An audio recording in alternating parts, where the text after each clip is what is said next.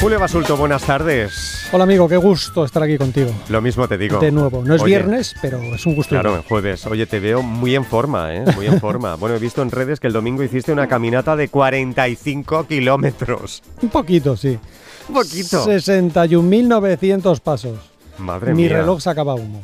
Le decimos Olga, mi maravillosa pareja, Joan, su hermano y yo. Ellos llegaron tan frescos y yo llegué con agujetas de dos días sin poderme mover. No me extraña. o sea que no estoy tan en forma. No me extraña. Sí, ¿Cuánto sí, tiempo eso? 11 horas, cam- 11 11 horas y media caminando. Madre mía. Dios mío de mi vida. Bueno, pues nunca enhorabuena por el esfuerzo. Nunca más, nunca más. Bueno, seguro que los oyentes saben que la primera causa de muerte en nuestro medio son las enfermedades cardiovasculares. Pero quizá no saben que según el- la Red Europea del Corazón, la primera causa de tales enfermedades son factores dietéticos modificables. De ahí la importancia de la profesión de las y los dietistas nutricionistas. Y hoy queremos hablar de esta profesión en este espacio de Julio Basulto con la doctora Nancy Babio y el abogado Francisco José Ojuelos, dos de los autores del libro Dietista Nutricionista, Historia de una profesión. Lo acabo de publicar el Consejo General de Colegios Oficiales de Dietistas Nutricionistas y se puede descargar gratuitamente. Cuéntanos quiénes son ellos. Dos, Julio Basulto. dos admirados amigos y cracks. Y resumiré el extenso currículum de ambos, solo destacando que Nancy, además de docente e investigadora, que tiene un montón de publicaciones a sus espaldas, es doctora en nutrición, responsable del grado de nutrición humana y dietética de la Universitat Rovira i Virgili y ha sido presidenta de la Junta de Gobierno del Colegio de Dietistas Nutricionistas de Cataluña, con muchos logros también a sus espaldas hasta el año pasado. Y por su parte, Francisco Juelos, amigo de la casa, que le hemos Sí. tenido en varias ocasiones echándonos una mano, es abogado del Consejo General de Colegios Oficiales de Dietistas Nutricionistas, participa en procesos judiciales relevantes para la profesión, es profes- profesor de legislación y política alimentaria en la Universidad Europea Miguel de Cervantes y autor del libro El Derecho de la Nutrición. Bueno, los saludamos a los dos. Nancy Babio, buenas tardes. Buenas tardes, Carles. Buenas, Buenas tardes. tardes, Julio. Buenas Bienvenida, tardes, muchas gracias. Encantada. Francisco José Ojuelos desde los estudios de Salamanca. Buenas tardes. Buenas tardes, ¿qué tal estáis? Bien, Buenas vimos. tardes. Bienvenidos a los dos. Gracias por estar ahí. Bueno, y nos gustaría en primer lugar que nos contarais de dónde surge esa pasión por la nutrición y la salud, entre otros motivos, porque en tu cuenta de Twitter, Nancy, que voy a recordar, arroba nanbabio, con dos Bs, nanbabio, leemos, realizo mi hobby diariamente y me pagan por ello. Y en la tuya, Francisco, repito, la dirección es arroba fojuelos.com, leemos la palabra healthy, es decir, saludable. A ver, empieza tú, Nancy.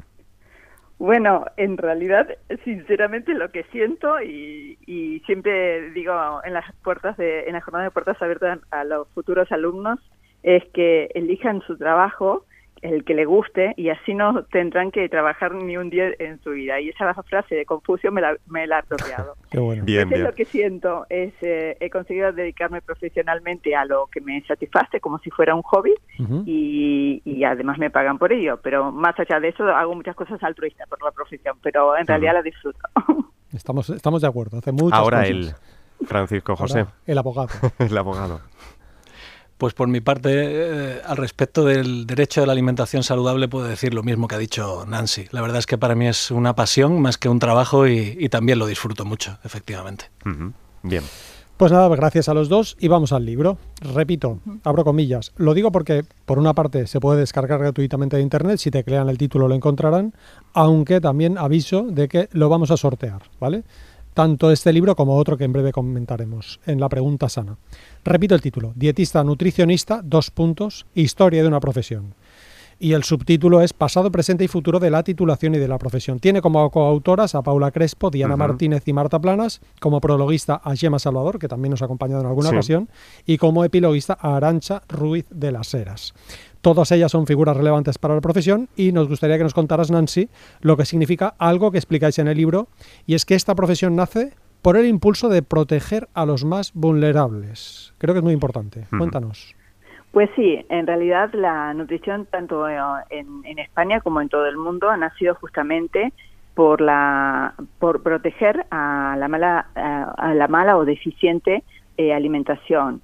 Eh, en realidad eh, ha nacido los estudios han nacido siempre eh, por la deficiencia, por la, por- muy diferente a lo que hoy tenemos, sí, por la malnutrición por defecto. Y por entonces, en, ese, en esa época, el problema era la, el, el, acceso a la alimentación, a los alimentos, pero más que nada también a eh, los alimentos que eh, no, no siempre habían sido seguros. Por tanto, los estudios comenzaron eh, a proteger las posibles deficiencias que podían ocurrir y, la, y, la alta mortalidad que ocurría. Y si ponemos a poner fechas, eh, más o menos en 1967 fue justamente cuando tuvimos el Código Alimentario Español. Y si hacemos un paralelismo em, con, la, con otros países, como por ejemplo en mi país natal, eh, pues la profesión nació para esa época también. Lo que pasa que fueron más avanzados y eh, en 1934 ya se creó la Escuela de Dietista Nutricionista y fue más o menos en 1968 cuando se crearon los estudios universitarios. En España, 30 años más tarde, se crearon los estudios universitarios. Pero bueno, eh, fue una revolución no solo a nivel de España, sino a nivel mundial. Antes de continuar, eh, me gustaría comentar algo también con Francisco José, porque tal vez algunos de nuestros oyentes no entiendan por qué es necesaria la figura de un abogado para esta profesión. No sé si nos lo puedes contar, Francisco. Yo creo que va un poco unido al hecho de que la profesión es muy reciente, entonces a la nutrición pues prácticamente nos hemos dedicado todos un poco, ¿no? Cuando digo todos, digo todos los ciudadanos, parece que de nutrición sabe todo el, todo el mundo y, bueno, eh, hace falta abrir un hueco que no existe en la normativa, por ejemplo, ¿no? Eh, falta mucho por hacer en alimentación saludable. El derecho alimentario es muy bueno y como consecuencia de eso, de ese sistema, pues en Europa fallecen muy pocas personas como consecuencia de la falta, digamos, o, problemas de contaminación, ¿no? De falta de seguridad alimentaria y sin embargo, pues eh, por problemas de mala alimentación, pues está falleciendo casi un millón de personas anualmente en la Unión Europea. Entonces hace falta construir las normas. Claro, perdona que te interrumpa, ¿eh? la cifra de, de muertes por toxoinfecciones o por enfermedades zoonóticas en comparación con la otra, ¿nos la repites? Que no sé si me ha quedado claro. Por enfermedades zoonóticas fallecen unas 400 personas aproximadamente en la Unión Europea. Bien y por problemas asociados a dietas malsanas, eh, cardiopatías, lo habéis dicho al principio, y otro tipo de problemas de salud, 950.000 personas al año en la Unión Europea. ¿eh? wow. Sí, sí, sí, sí, es una... No, sé si te he interrumpido, Fran, perdona, estabas explicando... No, decía simplemente que Sí, que hay que construir todas estas normas nuevas, hay que cambiar el derecho alimentario, hay que hacer pivotar, digamos, el interés hacia lo que realmente es importante a día de hoy, que es, pues, eh, los, son los riesgos alimentarios, los riesgos dietéticos. Ya, y eso, eso es algo político-legislativo, más que dietético-nutricional, ¿no? Sí, hay que construirlo juntos. Amén. Bueno, una pregunta para los dos. Hay un apartado dentro del libro que se llama La nutrición humana y dietética, un bastión de salud ausente en la cartera de servicios del Sistema Nacional de Salud. Esto es algo muy flagrante que me gustaría que escuchasen nuestras y nuestros oyentes. Bueno, eh, bueno si quieres, yo, yo una pincelada porque es, eh, eh, creo que es más jurídico, pero bueno, desde los colegios profesionales, desde el 2000 que, 2004 que comenzaron los colegios profesionales, pues es una reivindicación constante. Eh, al estar transferidas las competencias a las autonomías, pues dependiendo en cada autonomía, algunas eh, autonomías hemos avanzado más que, en otras pero sí es cierto que desde todos los colegios profesionales y el Colegio General de, eh, el Consejo General de Colegios Oficiales de Dietista Nutricionista reivindica la incorporación del dietista nutricionista en todos los hospitales de España, en todos los, eh, eh, en, el ámbito también eh, de atención primaria, porque el lema que a mí me encanta y lo repito porque así lo creo, es que la incorporación del dietista nutricionista en el Sistema Nacional de Salud es una inversión en salud. Y esto significa que hay una reducción enorme de gastos sanitarios que hoy en día, si no lo hacen, es, es porque realmente eh, y permitidme, voy a ser muy tajante, hay una ignorancia. Eh, la, desnutrición en los pueblos mm, es un, signo de pobreza. La desnutrición en los hospitales es un signo de ignorancia. Y, y, en esta semana, que estamos en la semana de la desnutrición, del 21 al 28, pues me hago eco de esta frase que no es mía, ¿eh? es muy bonita, la creo, pero es de un maestro de, del soporte nutricional, uh Bill Wesley, que ha dicho esto y para mí es exactamente lo que es. Realmente es un, un signo de ignorancia. Qué bueno. No sé si quiere puntualizar algo sobre esto, Francisco. ¿No? añadir que hay una norma que es un real decreto que establece qué es lo que todos los sistemas, todos los servicios de salud de cada autonomía tienen que ofrecer a todos los ciudadanos. Es la cartera de servicios. Y en esta cartera de servicios, lo único que existe, por ejemplo, en atención primaria, es la valoración del estado nutricional. No existe nada más. Entonces, hay que ampliar la cartera, hay que ofrecer otras prestaciones, no solo en primaria, también en especializada y en salud pública, porque el problema ya es es ingente, el problema es un tsunami, como ha dicho Julio algunas veces, ¿no? Entonces, que tengamos en, en los servicios de salud solo la valoración del estado nutricional es como una cosa aberrante.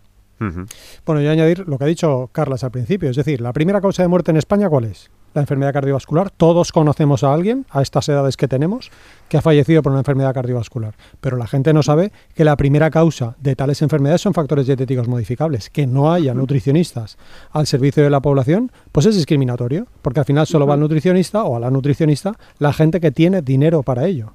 Claro. ¿No? ¿Estáis de acuerdo, doctores? Parece que sí. Totalmente. Parece que sí. Bueno, y después se me ocurre, bueno, que una de las razones por las que cualquier dietista nutricionista debería hacerse con un ejemplar de este libro, que voy a insistir, es de descarga gratuita, es que incluye un largo apartado con derechos y deberes de la dietista nutricionista. No sé si nos los puede resumir, Francisco.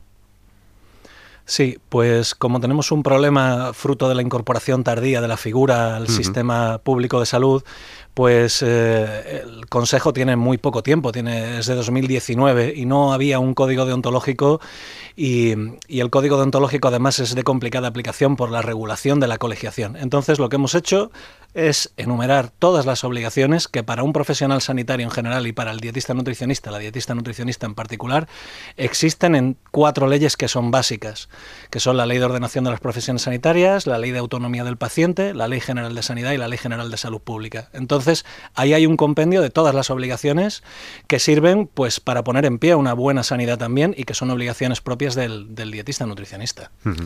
Muy necesario, muy interesante. A mí me hubiese venido muy bien cuando me saqué la carrera. No es broma, porque además lo buscaba ¿eh? y era difícil de encontrar. Nancy, una pregunta para ti que tú seguro que la sabes responder mejor que nadie. Hmm. ¿Qué puestos de trabajo ocupan las y los dietistas nutricionistas? Y te lo pregunto porque quizá nuestros oyentes piensen, y a mí que me importa, es posible, pero Sí, pero seguro que hay muchos estudiantes o futuros estudiantes de nutrición humana y dietética que se preguntan, bueno, ¿y qué salidas voy a tener yo? No sé, yo creo que es una profesión que tiene trabajo, pero quizá no saben qué trabajos ocupan, ¿no? Y así brevemente, Nancy, tú que estás en el ajo, ¿nos lo podrías resumir?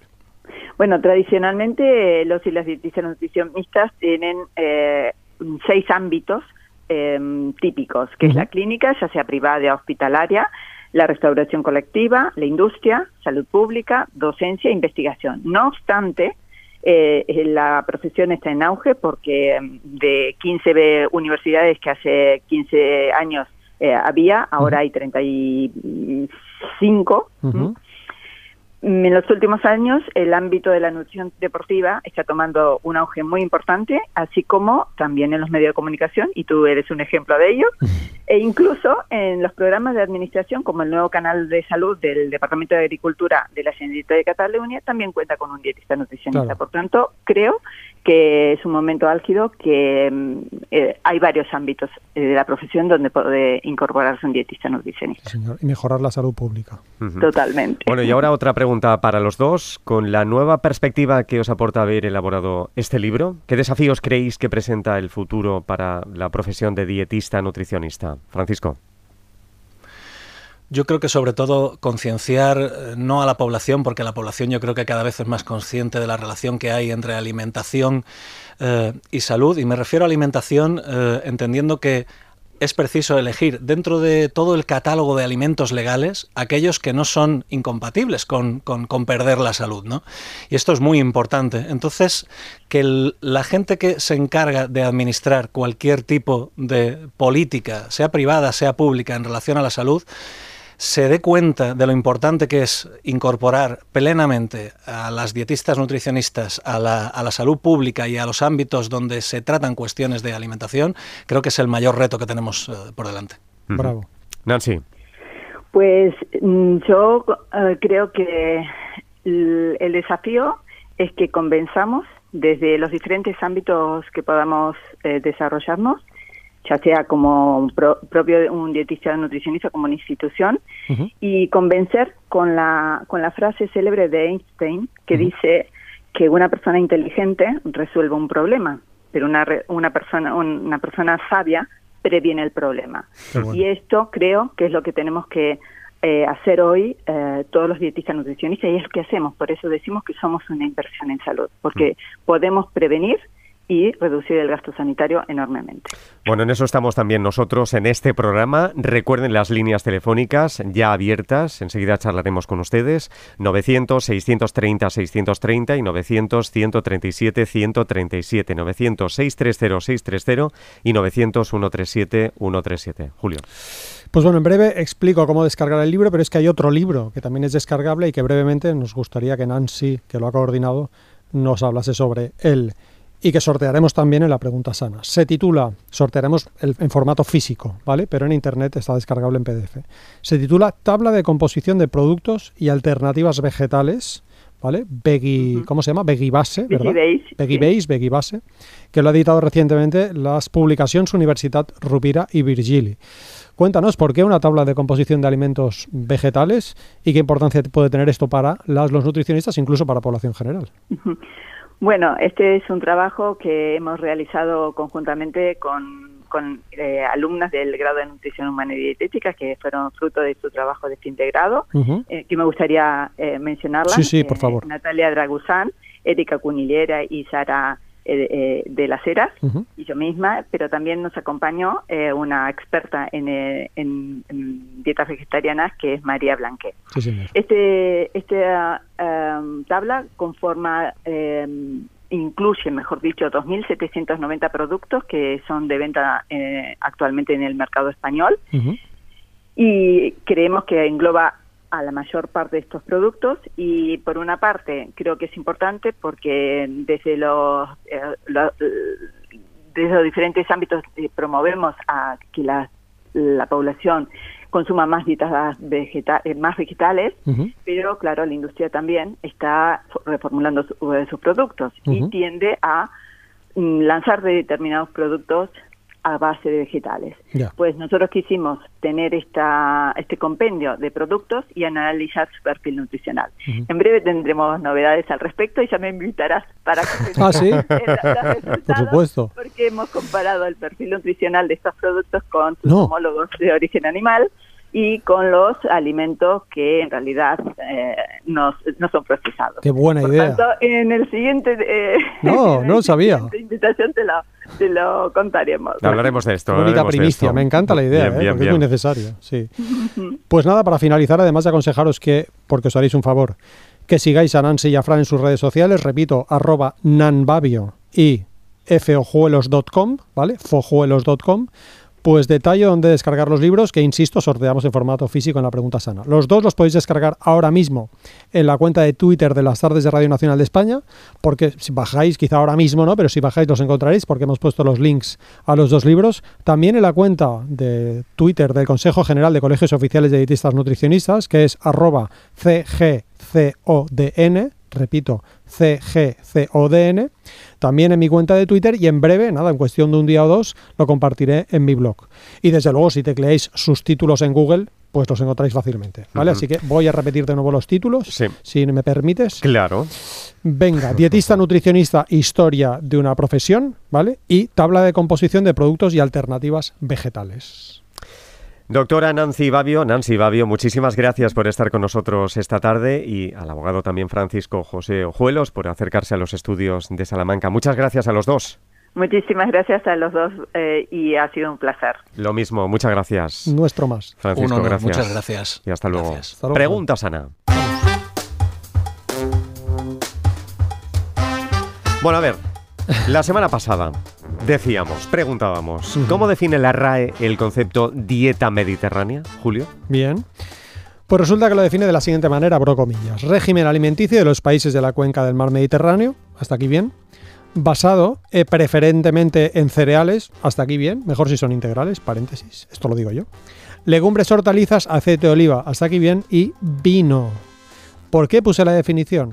Pues porque precisamente por esta definición es por la que muchas y muchos... Para concienciar un poco, ¿no? Claro. Intentamos no promocionar ese concepto, porque incluir vino en cada comida es incluir una bebida alcohólica que se asocia a numerosos problemas sociosanitarios y personales. Javier Monforte, de Fuentes del Ebro. En Zaragoza gana un ejemplar del libro Dieta y Cáncer de Juanjo Cáceres, Carlos González y Julio Basulto, publicado por Martínez Roca Editores. ¿Qué preguntamos hoy? Pues volvemos a tirar del portal Nutrimedia, que es un portal que quiero que la gente visite porque está muy bien. ¿Y cómo responde este portal, repito, Nutrimedia, a la pregunta, ¿consumir ajos de forma regular ayuda a prevenir el cáncer? Uy. Mucha gente cree que tomar ajo te cura los siete males. Ya. ¿Vale? Pues ayudará a No respondas, no respondas. No, no, yo no he dicho que sí ni que no. Vamos a ver qué pasa con el cáncer. Ya. A ver, consumir ajos de forma regular ayuda a prevenir el cáncer. No, no me basta un sí o un no. Por favor, póngame. Un poquito de explicación. No, lo que explica, lo que explica Nutrimedia. Bien, bien. bien. Bueno, si saben la respuesta, si quieren contestar, lastardes.rtve.es. Lastardes.rtve.es. Y esta semana en juego dos libros, Julio Basulto. Nada menos, ¿eh? Nada más y nada menos. Pues los libros que, que estamos diciendo que están gratuitos en internet, pero hombre, tenerlo en formato físico es Sí. mucho más útil.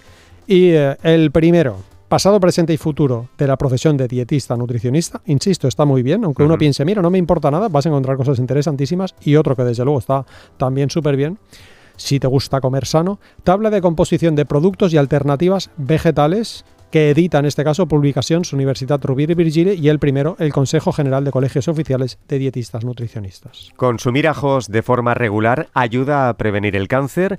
Envíen un correo electrónico a lastardes.rtve.es. Lastardes.rtve.es y no se quejarán esta semana dos libros en juego. Casi nada.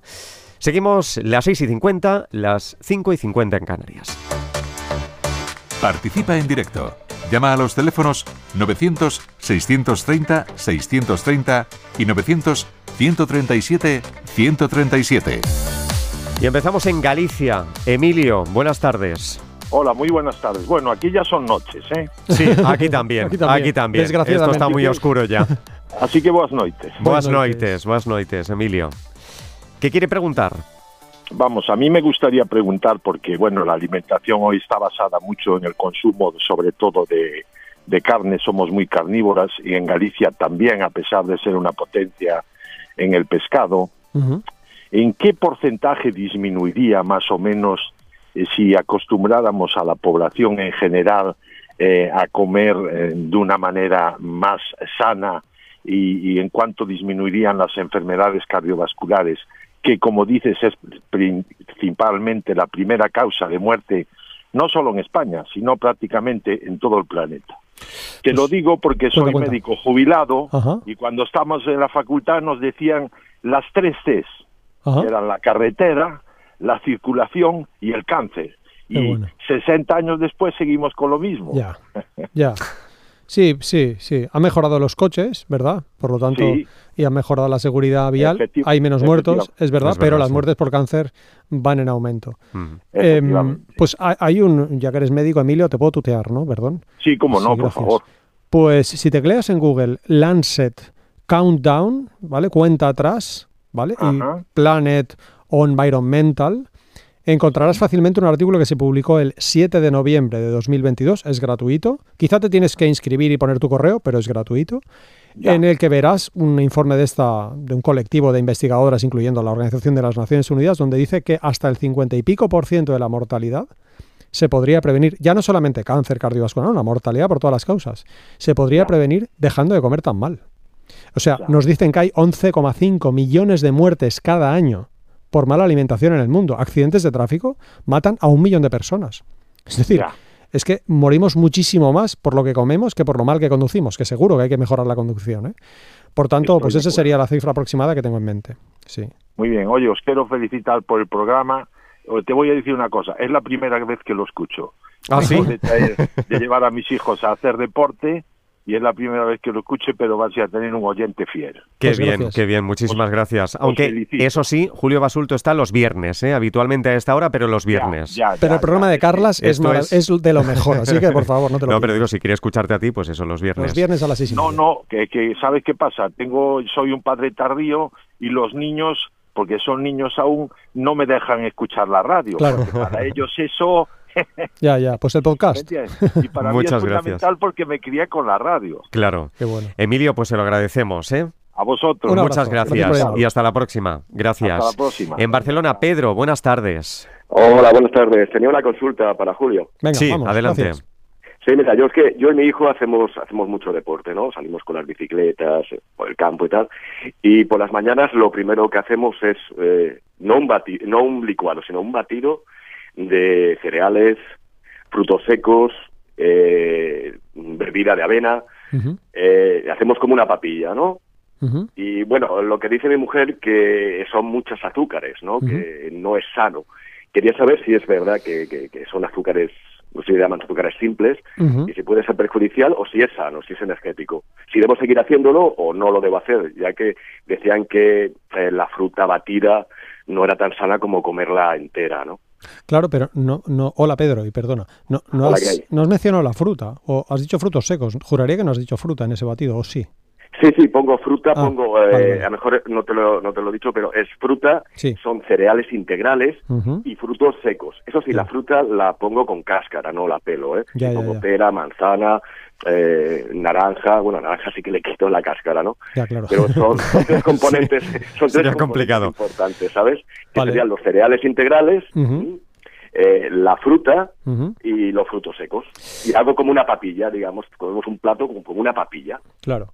Sabemos que, que los zumos de fruta, ahora voy a responder, ¿eh? sabemos que los zumos de fruta, aunque sean caseros, de hecho no hay mucha diferencia entre los caseros y los industriales, aunque son un poco herejía, sabemos Sí. que promueven el exceso de peso y que aumentan el riesgo de patologías Exacto. crónicas a largo plazo. Bien, sí. si vamos añadiéndole pues una bebida, le vamos añadiendo frutos secos, granos integrales, que por cierto, fíjate que no tengan azúcares añadidos, ¿vale? Que no tengan más de un 10% de azúcares libres, que lo ponen los ingredientes nutricionales, en la composición nutricional.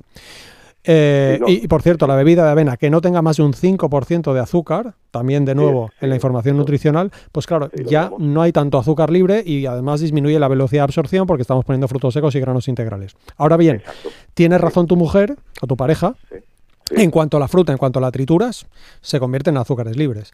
Y yo solo añadiría que no es imprescindible, aunque también quizá te suena a herejía, no es imprescindible desayunar antes de hacer ejercicio físico. Uno, si quiere desayunar, que desayune, pero en nuestro medio, que comemos tanto y tan a menudo, yo creo que solo es necesario planificar la dieta cuando uno es un atleta de élite. Entonces seguro que es muy importante. En el resto de la población no es tan importante. No sé si sois atletas de élite, tu hijo y tú, Pedro, pero lo digo porque me parece bien, pero lo digo porque has dicho la palabra energético, ¿no? La energía que te tomas en ese momento, Sí. de ahí a que la consumas pasa un rato, ¿eh? O sea, que, que seguramente estás utilizando lo de ayer, entonces no es muy relevante. Que te, lo- que te apetece y tienes hambre, tómatelo, y tampoco me parece nada criminal lo que estás diciendo, así que tampoco te puedo decir, no, no te lo tomes. Solo tengo que decir Ah. que es cierto que son azúcares libres, pero bueno, no es lo mismo que tomarse un zumo. Respondo a tu duda, Pedro, vaya rollo pega. Bueno, mm, ya quedo convencido con ello. Yo, yo lo, lo- creo que debería seguir haciéndolo o ves tú que hay algún inconveniente. No, no lo veo mal, la verdad, mientras que seas consciente de que es verdad que tiene un poco de azúcares libres, pero bueno, también es verdad que te vas a hacer deporte, es decir, que no te vas a sentar en la oficina, o sea que no sé. Sí. No, no, cuanto- prácticamente lo, lo- lo Sí. quemamos en esa, en esa Sí, mañana. sí, quemamos. me lo creo. ¿Y en Sí, cuanto a la piel, es indiferente o no? Es indiferente. Es indiferente. Sí, yo sí, mucha gente cree que la piel es mala o buena y la verdad que tiene un efecto neutro en nuestro medio. Sí, sí, sí. Ajá. Muy Pues. Pedro, muchas gracias, Gracias, por la llamada y a seguir haciendo vida sana. Exacto. Muchas Gracias gracias. a ustedes. Gracias y hasta tardes. otra. Adiós, adiós. En Pamplona, Jonathan, buenas tardes. Hola, buenas tardes. Adelante, Jonathan. Hola, sí, primero que todo, muchas gracias por, por el espacio. Por Nada, de al contrario. ¿De dónde es el Eh, acento, Jonathan? colombiano. Colombiano. Viva. Muy bien, muchas gracias. Eh, pues mira, yo tengo una duda. En mi Sí. caso, eh, yo sufro bastante de unos de unos arranques de ansiedad brutales. Por eh, lo mío es muy, digo yo que es como una eh, adicción al tema de las harinas, a todo lo que es la bollería, magdalenas, panes y demás. Yo no tengo ningún problema con, con temas de chucherías y temas de chocolates, no tengo problema. Pero siempre sufrí con el tema de las harinas. y, y lo raro es que sufro una especie de, de atracones con, en que incluso estando lleno, como algo, voy, voy a la cocina, como algo.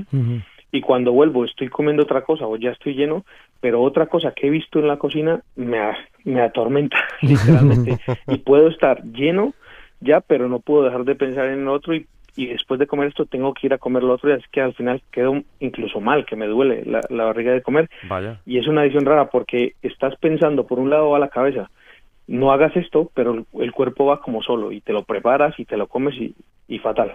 Claro.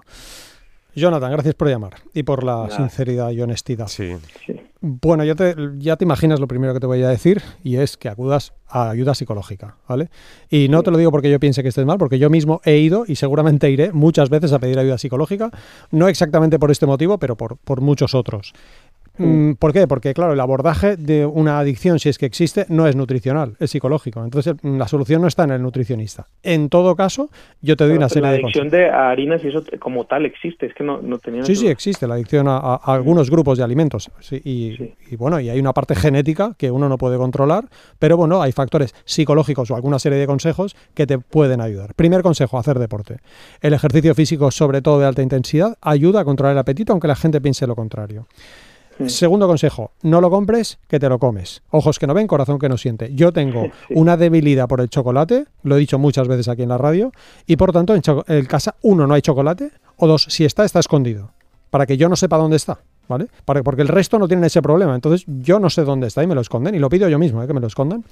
Tercero, comer a menudo ayuda a controlar los atracones. Porque si comes a menudo comida sana, pues tienes menos posibilidades de luego tener mucho apetito. Casi acabo, tener la comida sana cerca. Es decir, yo entro en el coche y tengo ahí comida sana. En mi mochila tengo comida sana para evitar esa dificultad que luego tengo a la hora de, pues es el desencadenante de la... Jonathan, muchas gracias y esperamos que le sirvan los consejos. Se acaba el tiempo. Muchas besito, gracias. gracias. Buenas tardes. Bueno, Julio Basulto, hasta la semana que viene, ya en viernes. ¿eh? Muchas gracias, Julio. Y con Miquel López Iturriaga. Eso es.